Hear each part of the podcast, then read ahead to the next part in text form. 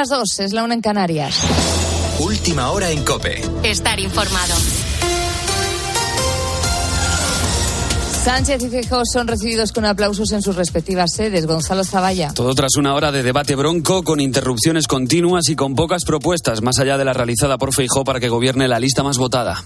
Si usted es el candidato más votado en las elecciones, yo me voy a abstener en la investidura. Si lo soy yo, ¿se va a abstener usted? Es que sería importante que de este debate saliese una conclusión para toda España. Que usted, si pierde las elecciones, no va a optar a la presidencia del gobierno. Y si las pierdo yo, tampoco.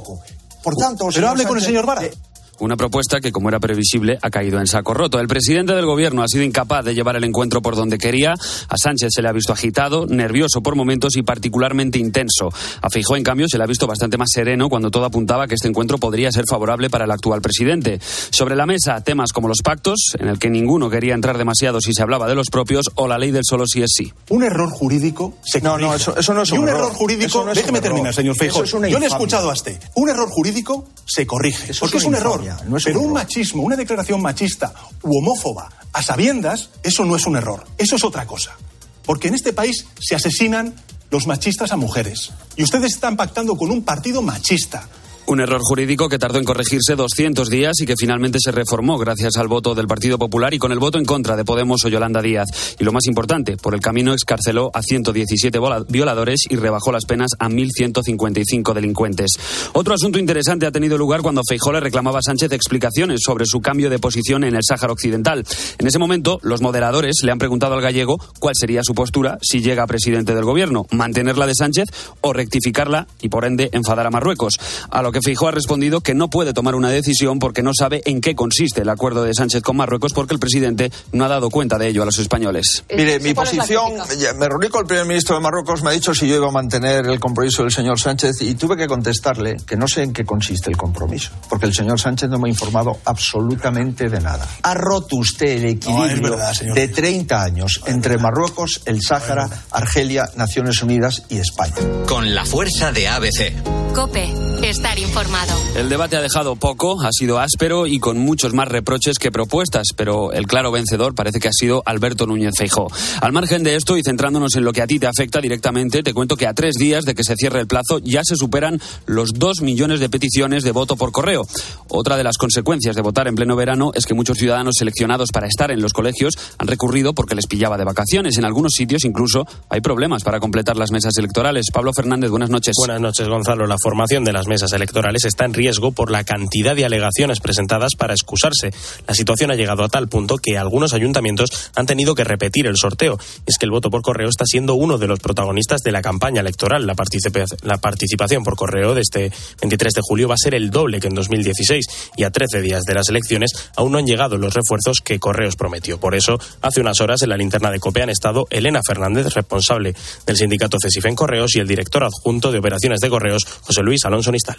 Nosotros desde el minuto uno ya veíamos eh, que faltaban trabajadores. A los pocos días, eh, Correos dijo que iba a realizar una contratación sin precedentes. Solamente está la mitad de las contrataciones que nos habían prometido. Yo puedo asegurar que en estos momentos en muchos de los sitios estamos mejor que las autonómicas y municipales y hubo menos votos porque todo el mundo está con el foco puesto en que todo salga perfectamente y lo único, si me dejas, eh, recomendar al personal que no deje las cosas para el último día, Y es que en este momento ya hay más de 2.200.000 peticiones de voto por correo y ojo, porque la cifra de aquí al jueves podría llegar hasta los 3 millones. Tienes más información en cope.es y ahora sigues en la noche de cope con Beatriz Pérez Otín.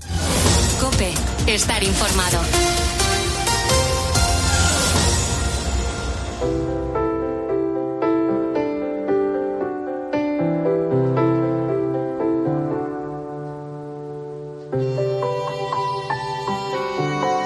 Escuchas la noche. Con Beatriz Pérez Otín. Cope. Estar informado. ¿Qué tal estás, querido Búho, querida? Bienvenido, bienvenida si acabas de sumarte a esta gran familia que sobrevuela la madrugada. Ya sabes que hasta las 4 no te vamos a dejar, no vamos a darte, ah, vamos, ni una excusa para que te vayas y queremos que estés a nuestro lado, sobrevolando, como te digo, la madrugada. Em, durante los próximos minutos quiero recordar contigo un hecho de nuestra historia contemporánea que jamás debería haber ocurrido y quizá por eso, para que no se repita, no hay que olvidarlo. Quiero que me acompañes al 10 de julio de 1997, provincia de Vizcaya, municipio de Hermoa. Ya sabes de lo que voy a hablarte, ¿verdad? Miguel Ángel Blanco, concejal del Partido Popular, es secuestrado por la banda terrorista ETA. El final, por desgracia, ya lo conocemos. Dos días más tarde es asesinado. 48 horas intensas en las que la ciudadanía española sale a la calle para defender la democracia pidiendo la libertad de Miguel Ángel.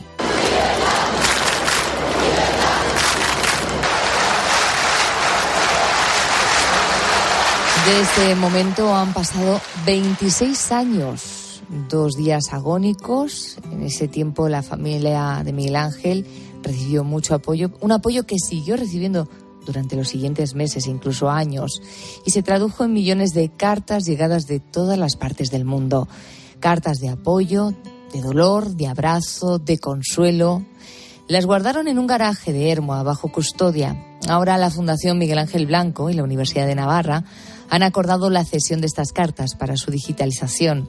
Cristina Cuesta es la presidenta de la Fundación surge un proyecto bonito, eh, de largo alcance, por el cual eh, se empieza con la digitalización de todas y catalogación de todos estos mensajes y estas muestras de tangibles de la memoria y del espíritu de Hermoa, que serán puestos a disposición de estudiantes, de curiosos, de investigadores. Y estamos muy ilusionados porque de aquí pueden salir libros, exposiciones, publicaciones.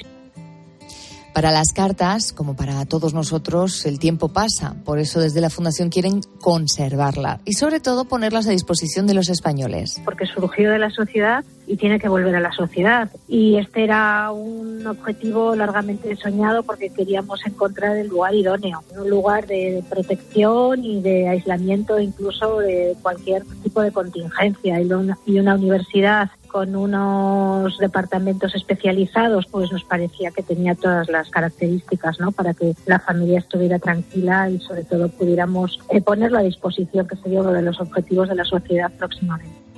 Fueron miles y miles de personas a las que la rabia, la indignación y el dolor les llevó a escribir estas cartas de apoyo a la familia. Son cartas, bueno, pues qué voy a decir, yo las que he podido tener acceso, que es la primera muestra de unas cuantas, creo que han sido 22, pues que reflejan la solidaridad, el cariño, la indignación que se generó por Miguel Ángel Blanco en, aquellos días, ¿no? Y además todo tipo de, de, personas de muchas partes de España, de edades diferentes. Bueno, muy, muy emocionante, la verdad que ha sido muy emocionante y bueno, algunas están a disposición en nuestra página web. Todo lo que se ha entregado a la universidad pertenece a la familia Blanco Garrido. Con estos materiales han tratado de encontrar el momento idóneo para seguir recordando lo que pasó hace 26 años. Desde la universidad y la familia han pensado que ahora era el momento. Las cosas, como ha dicho Cristina, llegan cuando se puede. Y ese momento ha llegado. Como decía al principio, trabajar para no olvidar lo que nunca queremos los ciudadanos de bien, que se vuelva a repetir.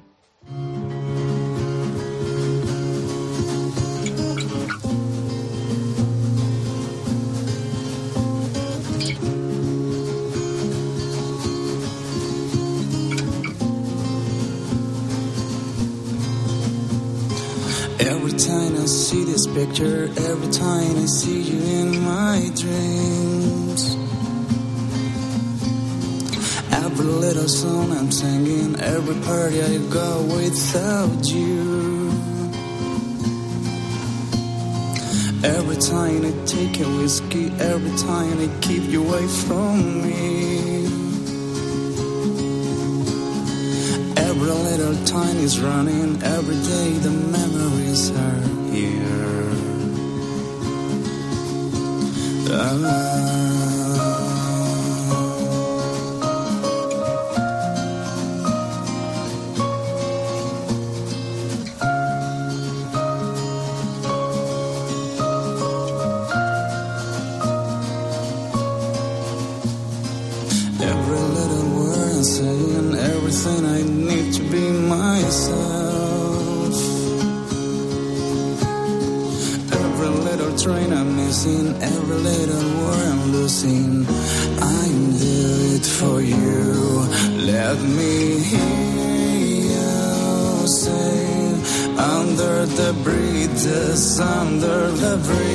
Son las dos y nueve minutos, es la una y nueve minutos si nos escuchas desde las Islas Canarias. Eh, precisamente en un ratito nos vamos a ir hasta allí, hasta las Islas Canarias y en concreto hasta la isla de La Palma, donde en su playa de Los Nogales apareció el pasado mes de mayo un cachalote varado en el arenal. De por sí esto ya es sorprendente, pero después de hacerle la necropsia, se encontró en el interior una piedra que puede llegar a costar hasta medio millón de euros. ¿Quieres saber de qué piedra se trata? Un proceso que tarda años y hasta décadas. Y después de todo esto, alguien debe tener la suerte de encontrar una de estas piedras flotando en la inmensidad del océano o cuando lleguen a una playa. Cuanto más tiempo ha pasado. Estamos escuchando a, Marina Barcenilla, es miembro de la Academia del Perfume de España. Y dirás tú, ¿qué tiene que ver el perfume con una piedra, con un cachalote? Bueno, pues ten paciencia, que enseguida te lo vamos a desbailar aquí en la noche de Cope. Como enseguida vamos a hablarte de tecnología. Como aún nos queda mucha madrugada por delante, enseguida te voy a contar cómo investigadores de la Universidad de Florida Atlantic han desarrollado un guante robótico que, impulsado por inteligencia artificial, ayuda a los pacientes de un accidente cerebrovascular a recuperar la destreza en sus manos. Sin duda es un gran avance, como también lo son los nuevos relojes inteligentes a los que ya solo les falta hablar. Bueno, es probable que alguno ya te hable, ¿eh? porque miden hasta nuestro nivel de estrés. De esto y de mucho más vamos a hablar esta noche con Juan Diego Polo, nuestro experto en tecnología dentro de un nuevo espacio de tirios y de troyanos.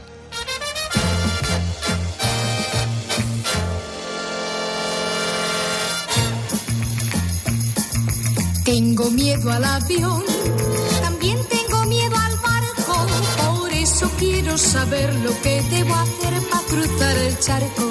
Por eso quiero saber lo que debo hacer para cruzar el charco. A lo mejor muchos de nuestros buitos se preguntan qué es lo que tienen que hacer para cruzar el charco, si tienen miedo al avión, pero sobre todo qué es lo que tienen que hacer para votar por correo si quieren estar de vacaciones el próximo 23 de, julio, que tenemos elecciones generales. Raúl Iñares, buenas noches. Buenas noches, Beatriz. Pues. ¿Qué, ¿Qué, está pasando con el voto por correo? Cuéntanos. Que está desbordado, que todo el mundo está pidiendo su voto por correo en las oficinas y ya hay más de dos millones de solicitudes porque tú que estás en casa, ¿te pilla de vacaciones las elecciones generales? Y si es así, ¿votarás por correo o has decidido retrasar tus viajes para votar presencialmente? También te queremos preguntar, ojo, ¿a qué temperatura estás ahora mismo en tu localidad? Porque aquí en Madrid, por lo menos, se está pasando muchísimo calor. Envía tu nota de voz al 661 20 15 12 o escríbenos en nuestras redes sociales, arroba la noche de cope, en Twitter y Facebook. Vamos con la ronda de temperaturas. Manu se encuentra en Leganés descargando con el camión y el termómetro de su vehículo le marca 30,5 grados. Y mira, esto nos cuenta Rosa de Barcelona. En Barcelona a 27 en este momento. 27 graditos. Casi nada. 27 grados. Vamos. Muy pocos sitios en España se salvan de, esta ola de calor que está llegando a, a la península. Y mira, Rosa también nos habló sobre qué va a hacer ella este 23J. No me pide de vacaciones porque ya he hecho 15 días, la última de junio y la primera de julio. Y no, no, yo voto presencia y tanto que voy en presencia. Y si tuviera vacaciones, pues me hubiera espabilado el mismo día que el señor Sánchez dijo las votaciones el 23 de julio, hubiera ya pedido, hubiera solicitado el voto por correo, sí, sí. Una mujer responsable, Rosa, ¿eh, Beatriz? Bueno, y con mucha previsión. Siempre nos lo demuestra en cada una de sus intervenciones. ¿Más mensajitos? Pues mira, José Antonio de Huelva nos dice, estoy de vacaciones, pero ya en casa en esa fecha. Así que, José, por desgracia las vacaciones no duran para siempre, así que podrá votar normal. Y Mare Carmen y José Domínguez nos comentan por audio que votarán presencialmente, ya que no se fían especialmente del voto por correo. Yo estoy ya jubilada, o sea que estoy de vacaciones todo el año, pero vivo en Valladolid y voto en un pueblo de León, con lo cual ese fin de semana pues me iré a mi tierra y voto presencialmente porque no me fío ya de los votos por correo. ¿Quién me dice a mí que ese voto que yo ejerzo no lo cambian y lo meten en una urna? ¿Quién me dice a mí, quién me certifica a mí que ese voto no es cambiable? Que no lo cambia de sobre y yo voy a votar directamente en mi centro de votación. Bueno, Beatriz, pues son más desconfiados. Aunque... Además, ya han empezado a llegar las tarjetas censales, o sea, donde puedes votar en tu colegio electoral. Y una advertencia. Normalmente en verano muchos colegios eh, pues eh, se ponen guapos, ¿no? Hacen obras y reformas. Atención porque a lo mejor tu colegio habitual puede que no sea en el que votes en este verano, así que cuando te llegue la tarjeta censal donde te dicen dónde tienes que votar, presta mucha atención si te han cambiado o no de colegio electoral. que puede ser una novedad también este verano. Claro, incluso para ir a un sitio con, con aire acondicionado, puede que lo muevan para, para, evitar esos, esas altas temperaturas que va a haber en verano. En que fin, no nos confiemos. Que eso, que estén atentos, hay que estar atentos. Pues nada, recordamos a nuestros oyentes, pueden mandar sus notas de voz al 661 20 15 12 o dejar sus comentarios y mensajes en nuestras redes sociales. En Facebook y Twitter somos arroba la noche de cope.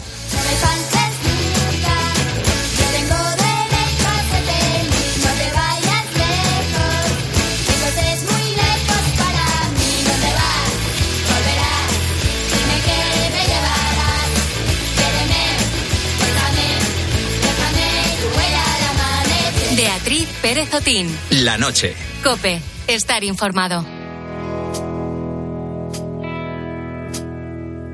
Si la música es ruido que me estalla en los oídos ahora mismo. Que lo escuchen ahí arriba, asesinos del arte. Los músicos no irán a ninguna parte. Hace poco leí una frase que me gustó mucho y que quiero compartir a estas horas de la madrugada contigo, amigo Búho. Ya sabes lo que se suele decir. Lo bueno se comparte. Y la frase es la siguiente. Abro comillas. El arte de vivir es cambiar las hojas sin perder las raíces. Pues bien, este pensamiento le viene como anillo al dedo a nuestro siguiente invitado, Alex Perea. Durante los próximos minutos vamos a conocer a este joven madrileño que lleva el amor por la música en sus venas. Y puedo afirmar, incluso yo creo que sin equivocarme, que este amor es genético y que tiene mucho que ver con sus raíces. ¿Cómo iba a saber cuando decidí escapar? Que era más fácil correr que echar a existen maletas donde quepa el mar. Que este adiós es el precio que pago por volar. Las raíces sostienen y no te dicen cuánto duelen. Raíces es el nombre de la canción que estamos escuchando y que nos sirve como carta de presentación de Alex Perea en la noche de Cope. Como te digo, es joven, tiene 26 años, pero lleva más de una década trabajando para que la música sea una manera de ganarse la vida. Alex, bienvenida a la noche de Cope, ¿cómo estás? ¿Qué tal? ¿Cómo estás? El arte de vivir es cambiar las hojas sin perder las raíces. ¿Estás de acuerdo con esta frase? Absolutamente. No había escuchado la cita además y me parece preciosa. ¿Lo estás descubriendo ahora en la vida? El, lo que, Precisamente lo que supone el desapegarte de la raíz para buscar tu propio camino. sí, eh, creo que, vamos, yo por lo menos mi manera de, vivir o de llevar mi existencia es em, desprendiéndome todo el rato de las cosas que creo que ya han florecido. Siempre voy echando raíces allá por donde voy y, pro- y procuro seguir siempre para adelante, dejando atrás lo que, lo que creo que ya me ha aportado y me ha nutrido, como hacen las raíces con los árboles y con las plantas, y siempre sigo para adelante mi camino. Estoy mirando a Alex y está lleno de, de tatuajes. Y precisamente uno de ellos, el que lleva en el pecho, pone raíces. Sí, ¿Qué efectivamente. te empujó a tatuarse, a tatuarte esta palabra? Pues, eh, como digo, la verdad que es una canción que creo que me representa bastante. Fue el primer single que saqué en mi vida, hace un par de años. Y eh, hay algo que me, que me ata mucho a esa canción porque a día de hoy, normalmente cuando escribes un tema, con tiempo, eh, con, con- con el tiempo después, pues la ves un poco con distancia. Pero a mí con Raíces no me, no me pasa, sigo sintiendo que, que, Que es sigo- tuya, ¿no? que es mía. Y que te identificas. todo el rato, constantemente. Entonces me la quise tatuar además en el pecho, que es en el lugar más que más cerca está del corazón. Así que Qué bonito. bueno, el apellido para los que somos amantes de la música y en concreto del pop español eh, te delata. Eres hijo de Pablo Perea, cantante de La Trampa, y tu madre también ha trabajado y trabaja dentro del mundo del arte y del espectáculo. ¿Ellos son los culpables de que ames tanto la música y esta profesión bella, pero a veces también un poco ingrata? Sí, eh, claro. Eh, ellos desde pequeño, pues me. Bueno, ellos han estado metidos, metidos en el mundo de la música y del arte mm, desde que yo nací. Entonces lo he vivido en casa, he vivido mi, la, la, vida musical de mi padre eh, y sus conciertos y sus discos. Y mi madre, pues también ha estado muy, muy en contacto con, con todo este mundo y lo he mamado desde pequeño. Es verdad que ellos no querían que yo me dedicase a esto, porque no, no le guardo rencor, pero entiendo que saben que es un mundo complicado y, me intentaron poner un poco los pies en la tierra, pero hay cosas que tienen mucha gravedad y que pesan más que... Tú hiciste de hijo y te revelaste, ¿no? Claro. ¿Qué es lo que hacemos los hijos? revelarnos. como todos los hijos, sí. Esta noche nos visita Alex Perea porque está presentando su nuevo single que se llama Cabeza de Cartel. Hey, ya no te dejas ver. Las aceras han cambiado. He visto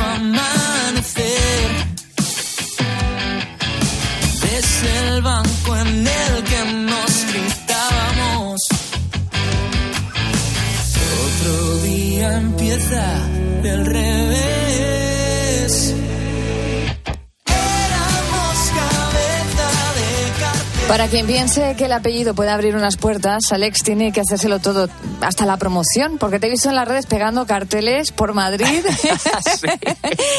Veo que eres un poco como Juan Palomo. Sí, creo que en los tiempos que corren, a día de, eh, a día de hoy te han inculcado como que todo el mundo tiene que hacer de todo. Es muy complicado em, sin, sin, un soporte económico eh, grande o una discográfica o alguien que te esté apoyando y poniendo dinero. Es muy complicado eh, no tener que ocuparte de, todo lo, de todo lo que no es la música y en este caso, pues bueno, hay que hacer de videógrafo, hay que hacer de, promotor, hay que hacer de pegador de carteles, hay que hacer de todo porque si no es muy complicado llegar a, a todo ¿Cómo el mundo. lo llevas? Porque claro, no es fácil. Es muy complicado, pero es gratificante porque al final eh, ves crecer tu proyecto en cada punto porque depende todo de ti. Pensar en cada estrategia, en cada, en la producción del tema, en todo es, eh, es, es mm, cansado pero muy gratificante porque al final ves el resultado y dices, pues lo, lo he deseado yo y, me lo estoy comiendo yo, como, como dice Juan Palomo. ¿Qué sentirías? Bueno, a lo mejor ya lo has sido cuando seas tú en un festival, por ejemplo, una cabeza de cartel. Bueno, sería increíble, no, no, no, no lo he sido. He participado en muy pocos festivales, en cosas muy pequeñas y nunca he tenido el placer de poder ser cabeza de cartel. Ojalá algún día, vamos, y poder cantar este tema como... bueno, lo que está claro es que si uno no tiene talento, pues no consigue abrirse un camino en el mundo de la música y tú has empezado de cero, incluso has participado en concursos como La Voz. Estamos dentro.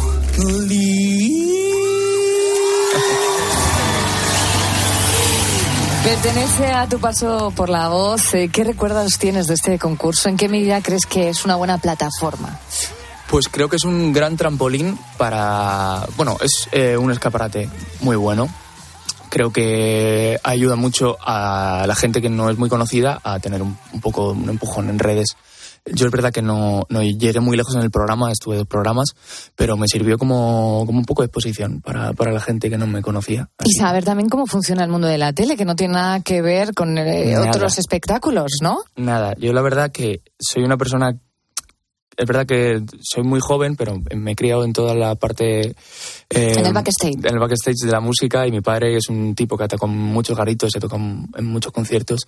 Yo he mamado la música desde, desde ese lugar entonces, para mí llegar a la tele ha sido como, esto es otra cosa que no tiene nada que ver. Yo vengo de tocar en mil millones de garitos y de sitios y las cámaras a mí me parecieron muy frías. Como el ambiente es bastante, eh, sin ser despectivo con la televisión, por supuesto, pero bastante hostil para mí, que soy una persona muy sensible y que me gusta mucho el directo y el calor de la gente y del público. Para mí fue como, wow, me impactó muchísimo. ¿Qué recuerdos tienes de, de tu infancia o de tu juventud, a lo mejor yendo o acompañando a tu padre a un concierto? Yo recuerdo que me iba con él siempre a las pruebas de sonido, que me dejaban cacharrear todos los músicos, sus instrumentos y subirme a la batería a tocar y estar con mi padre viendo cómo se hace una prueba de sonido, cómo se trata con los técnicos, con los músicos, cómo se prepara un repertorio. Y recuerdo como ver toda la parte que no se suele ver en, en la música eh, siendo muy pequeñín y eso me ha servido para, para ahora. Si el pasado no nos diera una razón Hoy seríamos lo que nos prometimos. Si el pasado no nos diera una razón, no sabríamos que somos tan distintos. Si el pasado no se fuera de la lengua, volveríamos a hacer la prueba.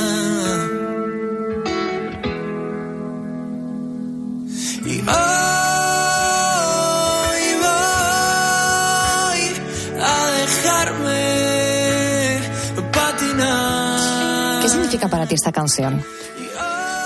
Pues mira, el otro día justo lo, lo hablaba con mi chica porque vimos una película eh, que se llama, mm, eh, aquí en España se llama Olvídate de mí, de Jim Carrey y Kate Ujú. Winslet, Buenísima. que es brutal. eh, y me acordé esta vez viéndola que escribí este tema por esa canción.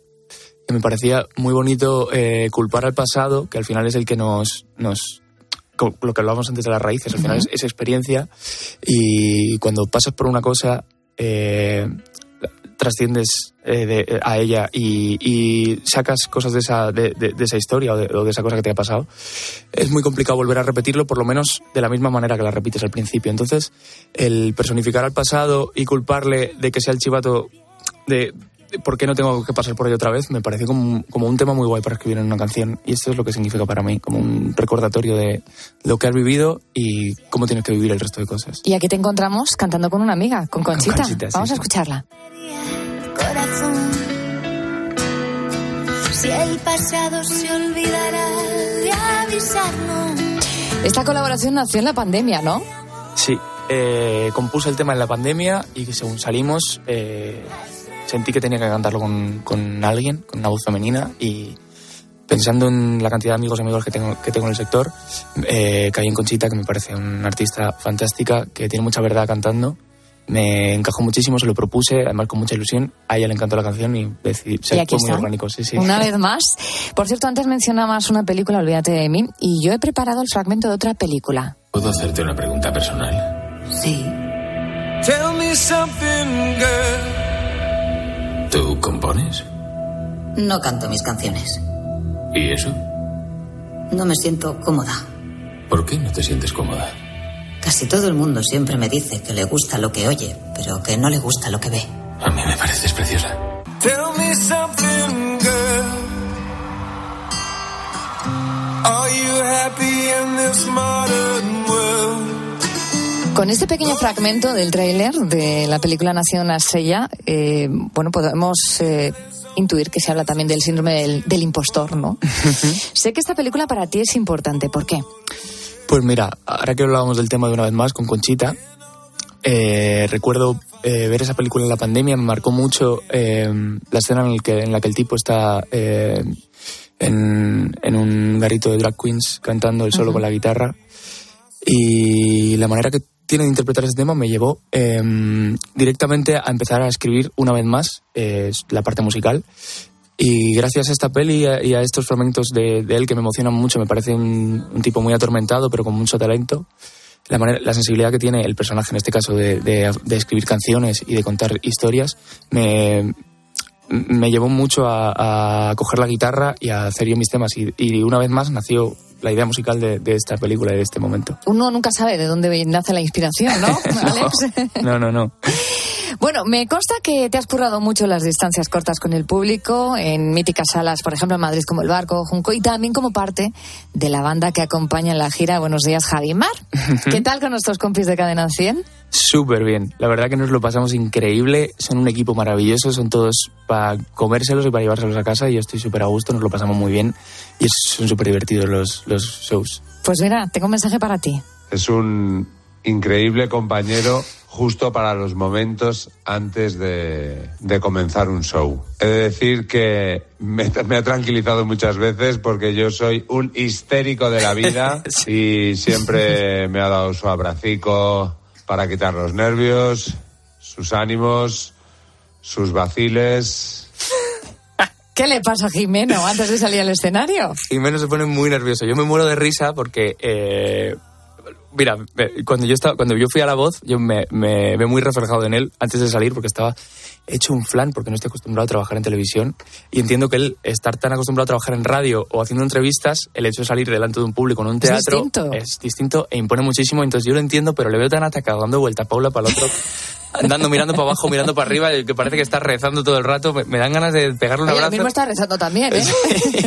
me dan ganas de pegarle un abrazo, zarandearle así y decirle, venga, Jimeno, que no, que no pasa nada, que va, va a ir increíble. Pues tiene algo más para ti. ¿Qué, ¿Qué hace él cuando está cagao de verdad? Cuando tiene uno de esos bolos en los que dice, uff, que, que este es bolazo, bolazo. Aquí me lo estoy jugando. ¿Qué hace él cuando está cagao de verdad? ¿Qué haces? Eh, eh, abrazarme a todas las personas que tengo a mi lado en el camerino, toda mi banda, mis amigos, eh, mi madre que suele estar por ahí, mi chica. Intento tirar mucho del apoyo de la gente porque es verdad que cuando hay un show que, que requiere de mucha atención y de mucha preparación, a mí me pone muy nervioso y mira que he hecho un montón de conciertos y toco un montón de salas, pero cuando es algo que realmente para ti es importante, eh, te aprieta el culo antes de salir y yo siempre me tomo un chupito de tequila y me abrazo a mis amigos y... Y eso lo cura todo. y me encomiendo a todos los dioses que pueden encomendarme.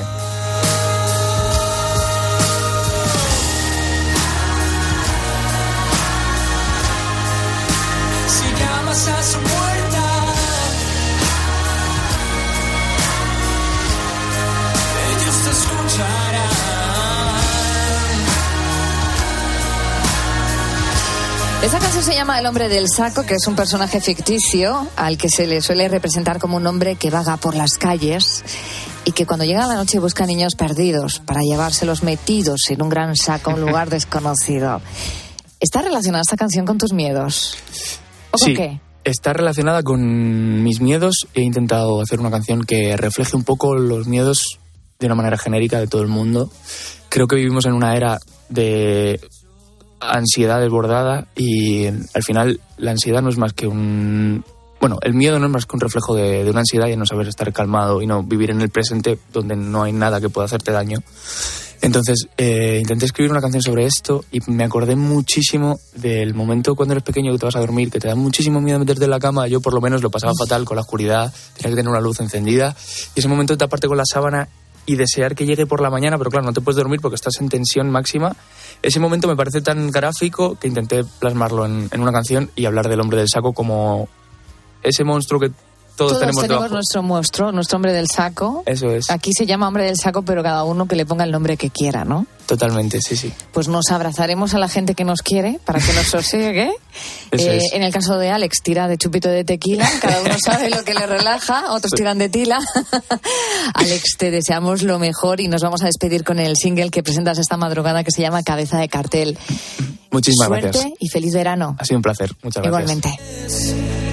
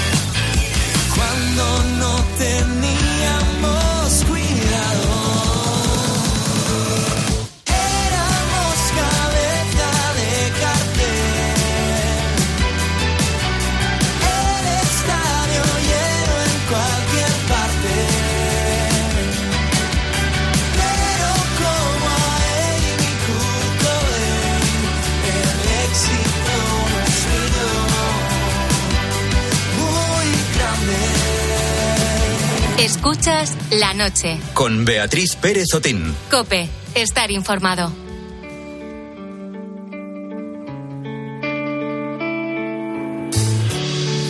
get so caught up every day. Trying to to keep it all together.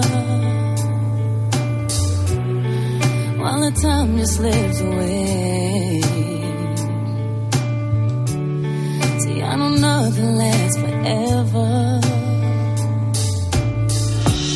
En 26 minutos vamos a llegar a las 3 de la madrugada, las 2 en Canarias, y precisamente allí nos vamos a quedar ahora, y en concreto en la isla de La Palma.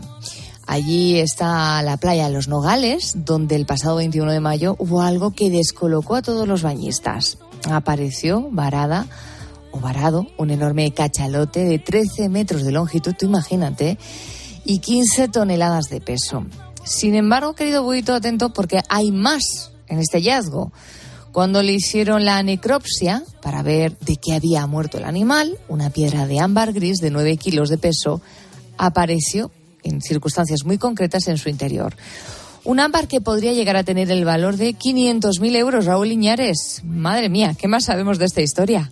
Pues mira, que se cotiza tanto porque es muy difícil de encontrar. Y es que solo el 1% de los cachalotes acaban formando esta piedra. Se llama lambarina y es utilizada en perfumería, ya que consigue fijar y exaltar muy bien las fragancias. Bueno, eso sí, hay que tener en cuenta algo importante sobre esta piedra que se ha encontrado. Lo normal es que los cachalotes la terminen expulsando, ¿no? De una manera natural. Ahí se queda expuesta al sol y al mar, dos elementos que le aportan sustancias que hacen precisamente que, desarrolle ese olor tan importante y tan característico. Así que habrá que ver si esta piedra que se ha hallado en el interior del cachalote se puede o no usar en la perfumería. El ámbar gris fresco tiene un aroma animálico y desagradable que recuerda a productos de desecho. Sin embargo, después de pasar años flotando en el mar, se transforma en una sustancia que añade fijación a los perfumes, que realza otras notas y que puede ayudar a completar una fragancia de una manera especial. Qué, manera eh, tan mágica, ¿no? Y, y, tan maravillosa de transformarse algo que empieza oliendo mal cuando está en el interior del animal y se, luego, como ha explicado Marina Barcenilla, científica y académica de la Academia del Perfume, se transforma en algo de gran valor. Como es tan difícil encontrarlo, la perfumería lleva años y años desarrollando otras sustancias con la que sustituir al ámbar gris. Pero en realidad, el ámbar gris de origen natural en perfumería está en desuso y casi nunca se utiliza. En su lugar se utilizan moléculas de síntesis u otros ingredientes disponibles en la naturaleza que recrean o imitan su olor.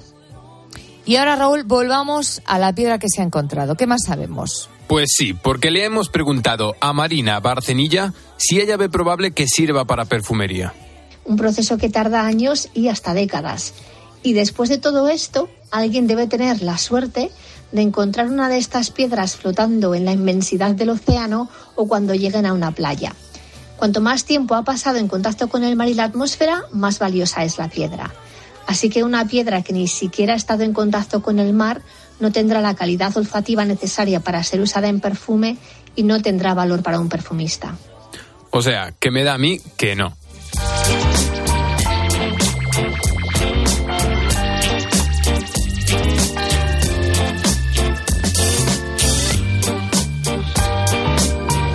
El caso es que encontrar un cachalote varado, hacerle la necropsia y encontrar la piedra debió ser un momentazo único.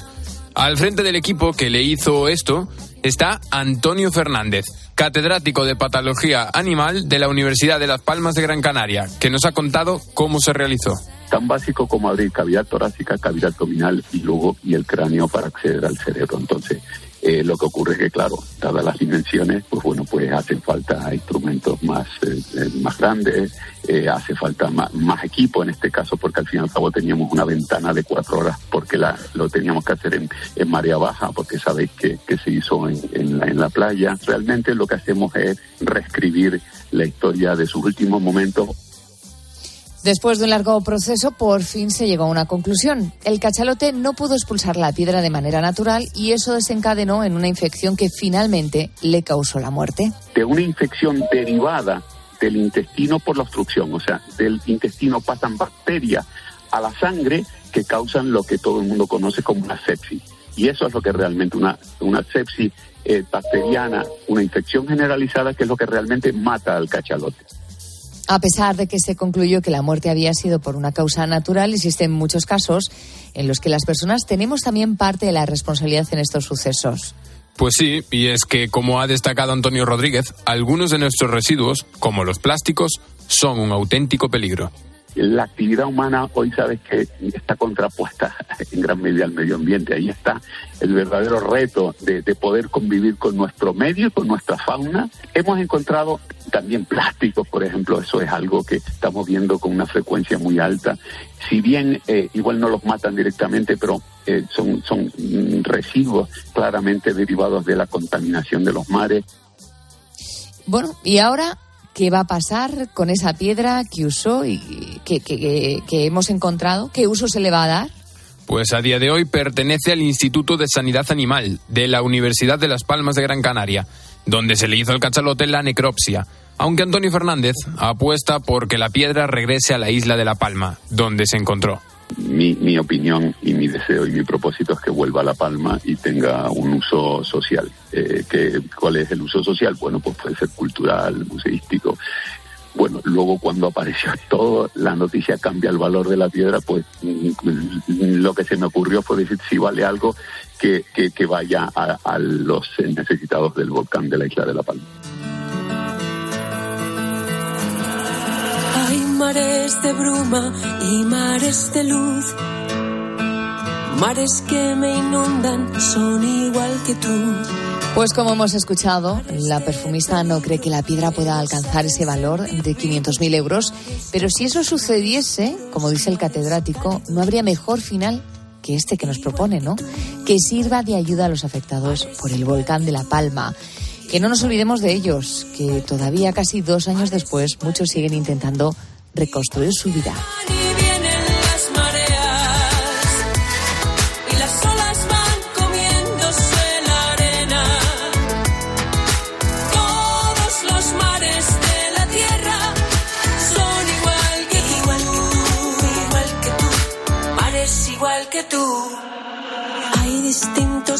Son el mismo en realidad. Desde las Malvinas hasta Gibraltar mares tan profundos como tu mirada, mares en calma. Mares en calma. Igual que tú, igual que tú, mares igual que tú, igual que tú, igual que tú, mares igual que tú, igual que van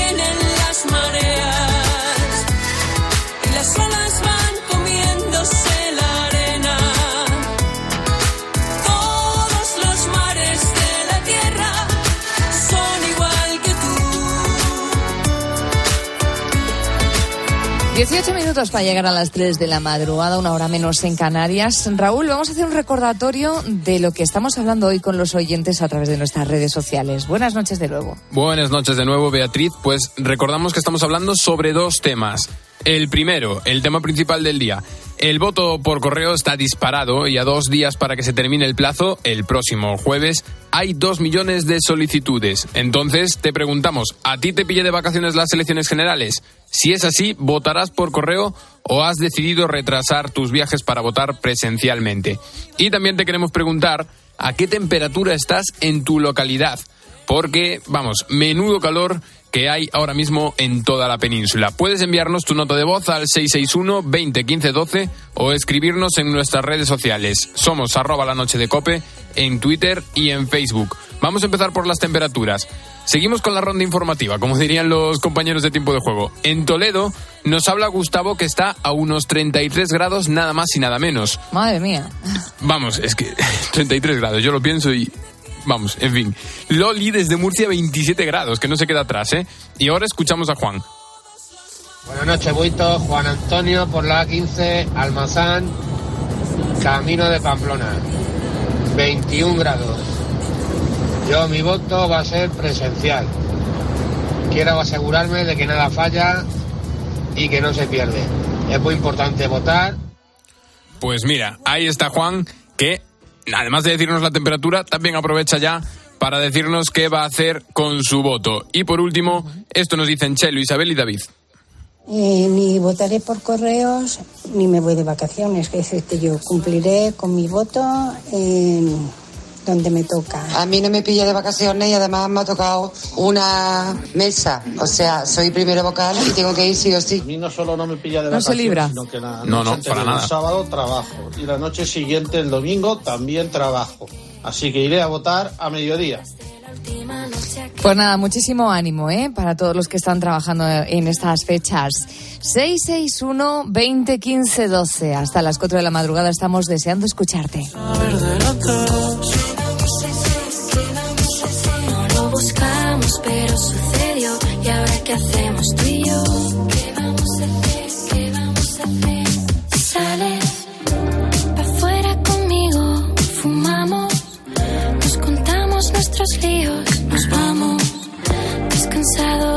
Sitio, mejor algo tranquilo. He pensado en ti más de la cuenta. El corte nuevo, así que bien te queda. ¿Te acuerdas de la última noche aquella? Te has dejado el curro, pero estás contenta. ¿Qué vamos a hacer? Nos encontramos pasado un año sin saber de dos. Beatriz Pérez Otín. Noche. Cope. Estar informado.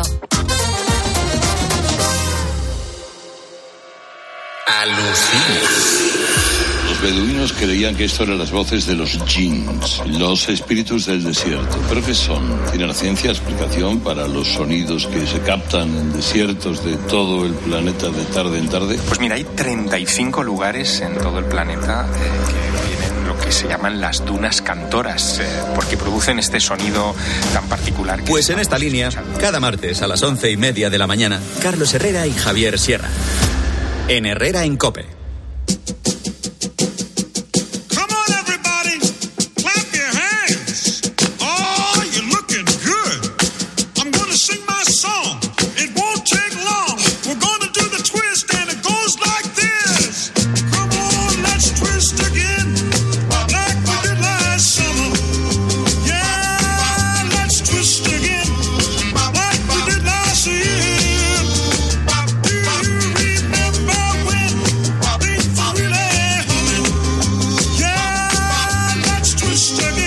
Alturas del año, amigo Búho, en pleno mes de julio, con esta ola de calor, si no te has ido de vacaciones, seguro que lo estás deseando y además te sientes agotado, estresada.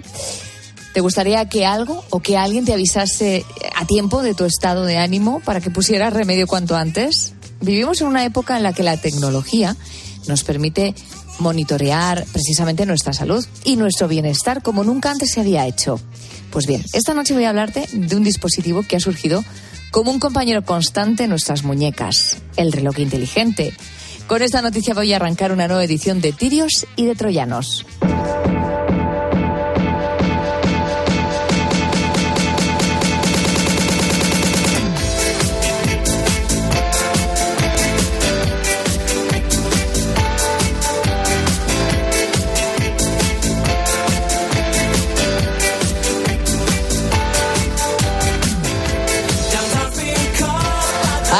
Vamos a empezar hablando de relojes inteligentes que nos dan más que la hora. Me escucha ya Juan Diego Polo, editor del portal de noticias What's New, noticias tecnológicas como esta. Con esta empezamos. Buenas noches, querido Juan Diego, ¿cómo estás? Hola, buenas noches, Bea, ¿qué tal?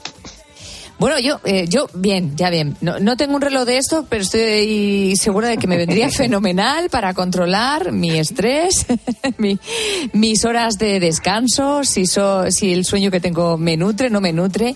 He visto que, mm, bueno, que cada vez más personas llevan relojes inteligentes, pero vamos a hablar de unos relojes que miden incluso el estrés de, la- de las personas. Cuéntame, ¿cómo de fiable es y qué probabilidad de fallo pueden tener y, y en qué se basa?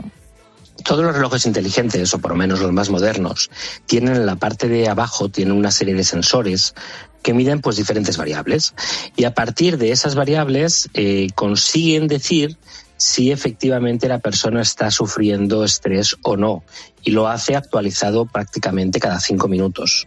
La probabilidad de fallo pues depende de muchos factores como la calidad del sensor, si está calibrado o no está calibrado, si está ajustado bien en la muñeca. Eh, cada persona también tiene unas condiciones físicas diferentes. Es decir, no hay que fiarse al 100%, pero sí que nos pueden dar una ayuda para que tengamos una idea de cómo anda nuestro estado de salud. Sé que miden también frecuencia cardíaca, como decimos, niveles de oxígeno en la sangre, actividad física, sudoración, en fin. Eh, personalmente, tú que lo has usado, ¿qué aporta eh, saber todos estos datos de primera mano? ¿Nos va a asustar o nos va a invitar a que pongamos remedio en caso de que tengamos un problema? Yo creo que es muy importante conocer datos, eh, no solamente la frecuencia cardíaca y niveles de oxígeno, sino también pues eh, la distancia que hay entre un latido y otro, que es una variable que utilizan mucho los relojes para decir si estamos estresados o no, o identificar patrones, tendencias, desequilibrios en nuestro estilo de vida, problemas a la hora de conciliar el sueño. El tener toda esa información nos puede ayudar no solamente a identificar posibles problemas, sino que cuando vayamos al médico le podemos decir, oye, mira, mi reloj me dice esto, eh, ¿qué opinas tú? Y a partir de ahí, pues comenzar una conversación.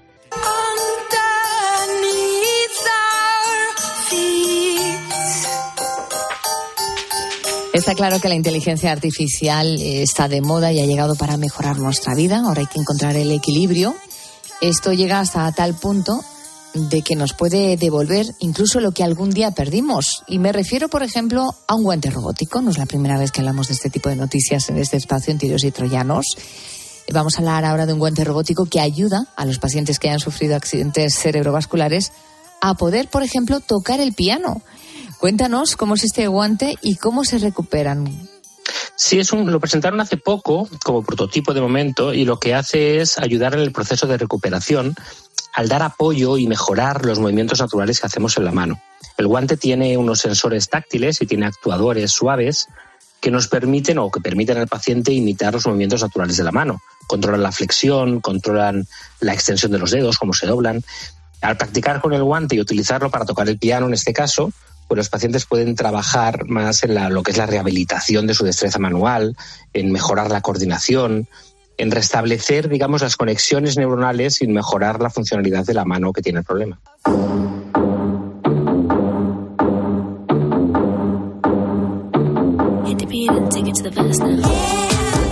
Y volvemos a hablar del chat GPT, que hace seis meses no era nada en nuestra vida y ahora ocupa prácticamente todos los titulares cada día. Ha sido una de las últimas revoluciones de la tecnología. Sus usos pueden ser muy positivos o negativos, como todo, según cómo se use. Y parece ser que ha tenido un problema. ¿Qué es lo que ha pasado con el chat GPT? Cuéntanos, Juan Diego. ChatGPT tiene una versión de pago que es el ChatGPT 4 y esta versión de pago permite, entre otras cosas, tiene unas extensiones que permite acceder al buscador de Bing. ¿Qué pasa? Que los usuarios estaban utilizando esta extensión, esta función, para acceder a noticias que hay en Internet que están detrás de un muro de pago. Noticias en las cuales, si no pagas, en teoría no podrías leerlas. Pero con ChatGPT, ChatGPT sí que podía entrar, burlaba el sistema de pago, accedía al contenido y se le devolvía al usuario con lo cual se, eh, había un problema que estaba cada vez creciendo más. Claro, ¿y esto cómo se ha resuelto? Pues lo que ha hecho ChatGPT es bloquear esa extensión. Es decir, a partir de ahora ChatGPT 4 no consigue más acceder al buscador Bing, con lo cual no tiene acceso a las noticias que, antes eh, utilizaba.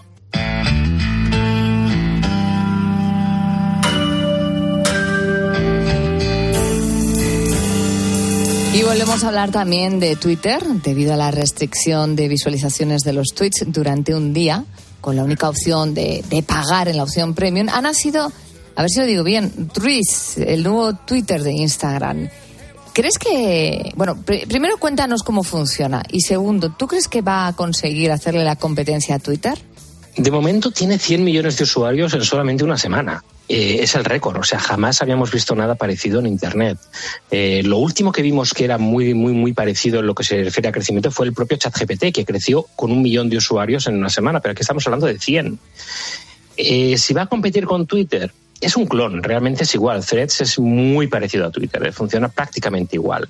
Y en el momento en que abrimos la aplicación, todos los que tenemos cuentas de Instagram ya importa nuestro perfil y avisa a nuestros seguidores de Instagram que estamos ahí, con lo cual ya no empezamos desde cero. Ya empezamos avisando a los seguidores de Instagram que estamos en threads. Si va a competir con Twitter va a depender de cómo se use, porque Twitter lo utilizan los gobiernos, lo utilizan los políticos, lo utilizan las grandes personalidades, lo utiliza muchísima gente para dar información de última hora. Y Threads de momento pues es una aplicación que está utilizando pues los influencers y la gente de a pie para contar chistes y hacer poca cosa más. Es decir, que el tiempo lo dirá. Aún tiene ciertas limitaciones, ¿no? Como ha ocurrido durante mucho tiempo con Twitter. En este caso, limitaciones respecto a los caracteres, 500, 5 minutos de duración en los vídeos. Eh, ¿Por qué nos tendríamos que hacer una cuenta de Threes?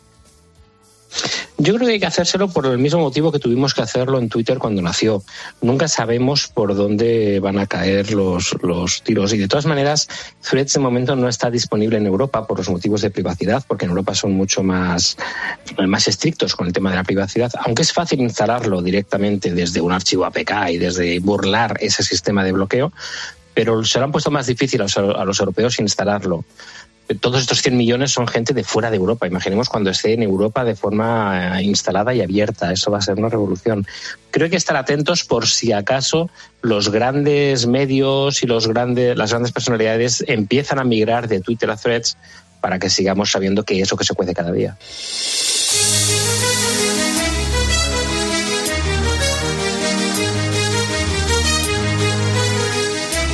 Y terminamos nuestro espacio de tirios y de troyanos, lo bueno y lo malo que nos trae la tecnología, hablando de un robot pez que se dedica a explorar organismos bajo el mar. Eh, ¿Qué es Vele y cómo funciona este robot pez? Es un robot pez autónomo eh, que lo han diseñado precisamente para lo que comentas, para la exploración submarina.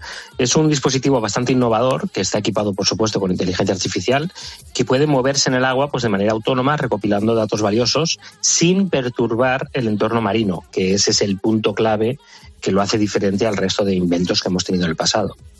Mm, ¿Cómo consigue mimetizarse con el entorno, eh, con los, la fauna marina? Tener esa capacidad a lo mejor de moverse en silencio bajo el agua sin molestar a otros animales. Los, antes, los dispositivos que teníamos antes eran casi como submarinos con hélices, que era eso lo que asustaba a los animales. En este caso lo que utilizan es una aleta de silicona con dos cavidades que se llenan y se vacían de agua como un sistema de bombeo. Parecen una, medusa o algo semejante. Y ese diseño permite un movimiento suave, silencioso, minimiza las perturbaciones y hace que, que los, los animales no se asusten, piensen que es un animal más. ¿Y con qué objetivo se podría utilizar para ayudar en la investigación marina?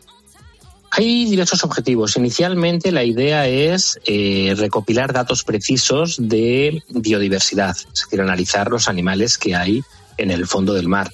Pero también pueden estudiar los efectos de la sobrepesca, el cambio climático los ecosistemas submarinos, puede recolectar muestras de ADN, grabar vídeos en alta resolución. Es decir, la utilidad podría ser bastante si se comienza a aplicar en diferentes sectores. Bueno, pues con esta noticia tan estupenda nos vamos a despedir de Juan Diego Polo, nuestro experto en tecnología. Si te ha llamado la atención algunas de las noticias que hemos contado, no solo las puedes volver a escuchar en nuestras horas completas en cope.es buscando la noche de cope, sino que también puedes bucear en el portal de noticias Watch New, donde encontrarás estas y otras noticias. Juan Diego, como siempre es un placer, nos encontramos en siete días. Buenas noches. Ahí estaré, buenas noches.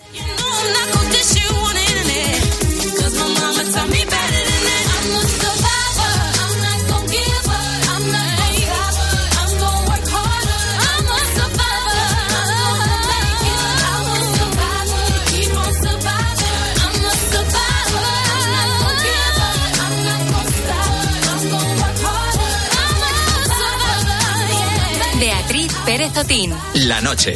Cope. Estar informado.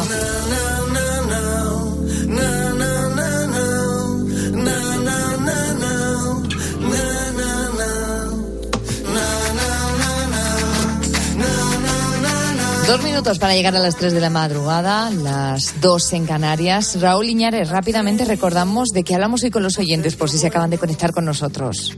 Pues por un lado, el voto por correo que van a hacer el 23J y también queremos saber a qué temperatura están en estos momentos. Mira qué nos dice Albert Sánchez desde Francia.